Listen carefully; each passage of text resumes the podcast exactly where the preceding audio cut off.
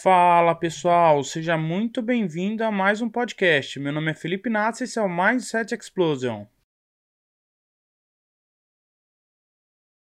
E nos sigam também lá nas redes sociais, no Instagram através do arroba felipe.inácio.27, Facebook YouTube Felipe Inácio. Segunda-feira começando o Mindset Explosion na área, querendo desejar para você um ótimo dia, uma ótima semana, que seus dias venham aí acarretados de alegria. E para começar essa segunda-feira, vamos começar com um conselho para todos nós aqui. Nós vivemos hoje num mundo muito acelerado, um mundo de transformação a todo tempo, um mundo que exige adaptação e adaptação rápida. Existe dentro do mundo dos negócios uma sigla que chama BUNNY, P-A-N-I, ou seja, estamos vivendo um mundo um bunny.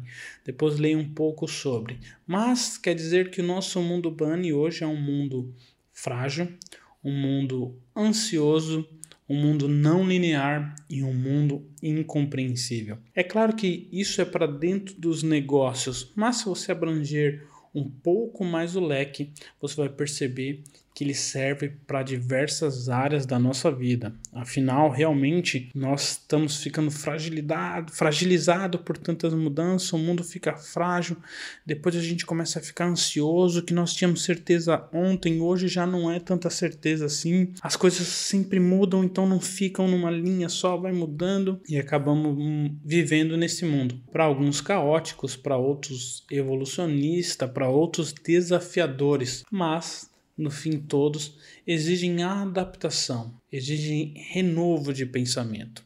E não existe outra forma de fazer isso a não ser olhar e transformar a nós mesmos. Tudo que eu trago aqui é para trazer para você um pontinho de desenvolvimento pessoal, onde você possa refletir e, por favor, criar mudança em si mesmo. Porque a mudança, ela quer dizer que você refletiu e você quer ser melhor. E às vezes essa mudança ela vem com você tendo que se colocar em posição de isolamento, como numa incubadora. Desculpa, eu falei às vezes, mas não, mas esse é o caminho. Você tem que se incubar. E não é ficar sozinho, se isolar num quarto, trancar a porta, não. É você se isolar dentro de si, um pouco por dia olhar para dentro de si, saber o que tem que mudar, saber o que tem que fazer para que as coisas possam melhorar. Qual a sua atitude que você pode melhorar para com o outro? Tudo isso refletindo, né, um retroativo das tuas ações. A natureza vem nos ensinando isso. A águia é um animal onde ela tem a maior longevidade da espécie. Consegue viver aí até 70 anos. Só que a águia, quando ela está com 40 anos, quando ela tem 40 anos, o seu bico já está frágil, as tuas unhas já estão moles e encurvadas e as suas asas já são muito pesadas porque a tua penugem já ficou muito pesada porque as penas estão muito grossas. E nessa altura da vida, a ave ela só tem duas escolhas: ou se render até a morte, esperar a morte chegar. Ela tem a segunda opção. Ela vai para uma montanha bem alta e lá ela fica sozinha. Quando ela chega nessa montanha, ela fica batendo o seu bico, que ela bate o bico até o bico cair. Então ela vai batendo, batendo até que seu bico caia. Mas quando ela bate o bico cai, depois de um tempo nasce um bico novo.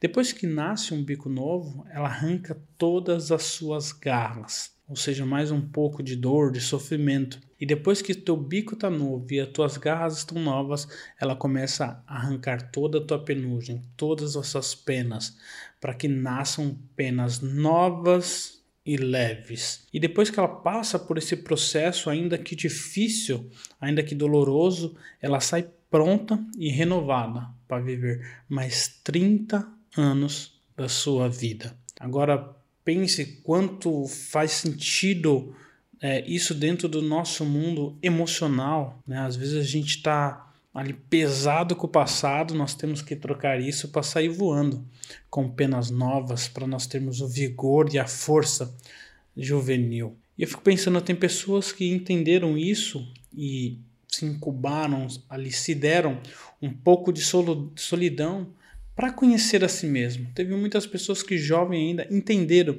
esse método de amadurecimento, de conhecimento. E como eu disse, não é se trancar no lugar. Ela foi olhando para si e para suas atitudes. Ela foi tendo aquela solidão interna de ela se autoavaliar. E com certeza essas pessoas vão se tornando melhores. Mas refletindo, eu pensei, todos nós nesse ano de 2020, 2021 tivemos a oportunidade.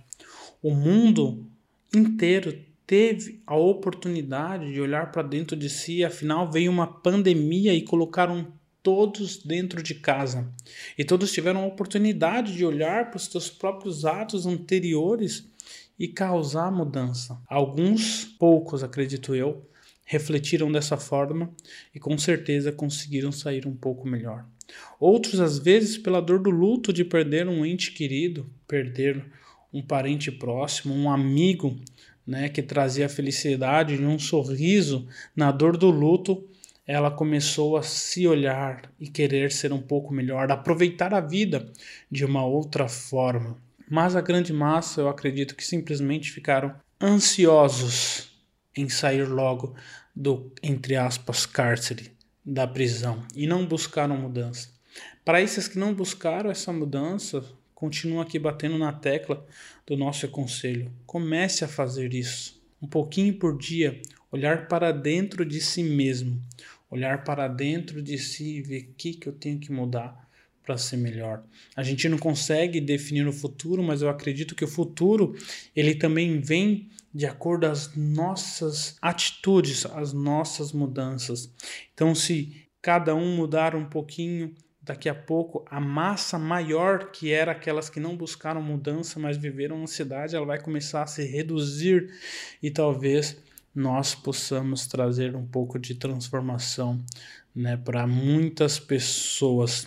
Essa transformação que nós buscamos não é para ser totalmente diferente, é para entender e conseguir transmitir os nossos valores, que na maioria das vezes já são antigos, são lá dos nossos pais, os valores, não as atitudes, mas os valores que nós carregamos, que nós possamos transmitir através de uma força nova, de uma ferramenta nova, de um jeito novo e com, e com um vigor novo. Então procurem essa mudança. É o conselho que traz, porque eu fiquei refletindo bastante sobre essa época de pandemia, onde nós tivemos, tivemos a oportunidade de refletir e pensar. Vamos nós não espalhar guerra, mas causar cada um de nós um pouco de faísca de paz. Trago todas essas palavras como um conselho àqueles que estiverem ouvindo. E finalizando, deixo aqui a, uma frase escrita no livro A Vida Feliz, onde diz: O bom conselho é o serviço mais necessário que, que podemos prestar à humanidade.